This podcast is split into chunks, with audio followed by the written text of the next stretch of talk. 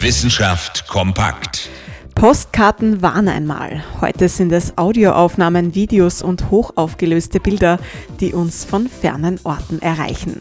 Zumindest wenn es sich bei diesen fernen Orten um unseren Nachbarplaneten handelt. Um den Mars. Der Rover der NASA mit dem schönen Namen Perseverance, auf Deutsch Durchhaltevermögen, ist ja seit vergangener Woche auf dem Mars. Und schon hat er uns die ersten Aufnahmen seiner neuen Heimat geschickt.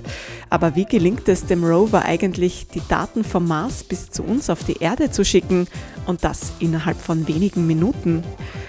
Relativ einfach. Der Rover sendet ein Signal aus und das bewegt sich in Lichtgeschwindigkeit bis zu uns. Es legt also 300.000 kmh pro Sekunde zurück. Damit dauert eine Datenübertragung vom Mars zur Erde zwischen 3 und 22 Minuten, je nachdem wie die beiden Planeten gerade zueinander stehen. Dazu sind Satelliten notwendig, die rund um den Mars kreisen. Der Rover sendet seine Daten also an Satelliten und die Satelliten nutzen dann das Deep Space Network der NASA, um die Daten in Richtung Erde weiterzuleiten.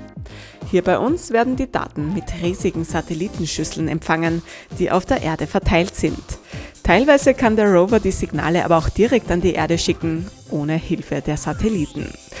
Klingt definitiv nach Science Fiction, ist aber real. Jetzt dürfen wir gespannt sein, was als nächstes folgt. Vielleicht doch noch eine Postkarte vom Mars? Interessante Themen aus Naturwissenschaft und Technik.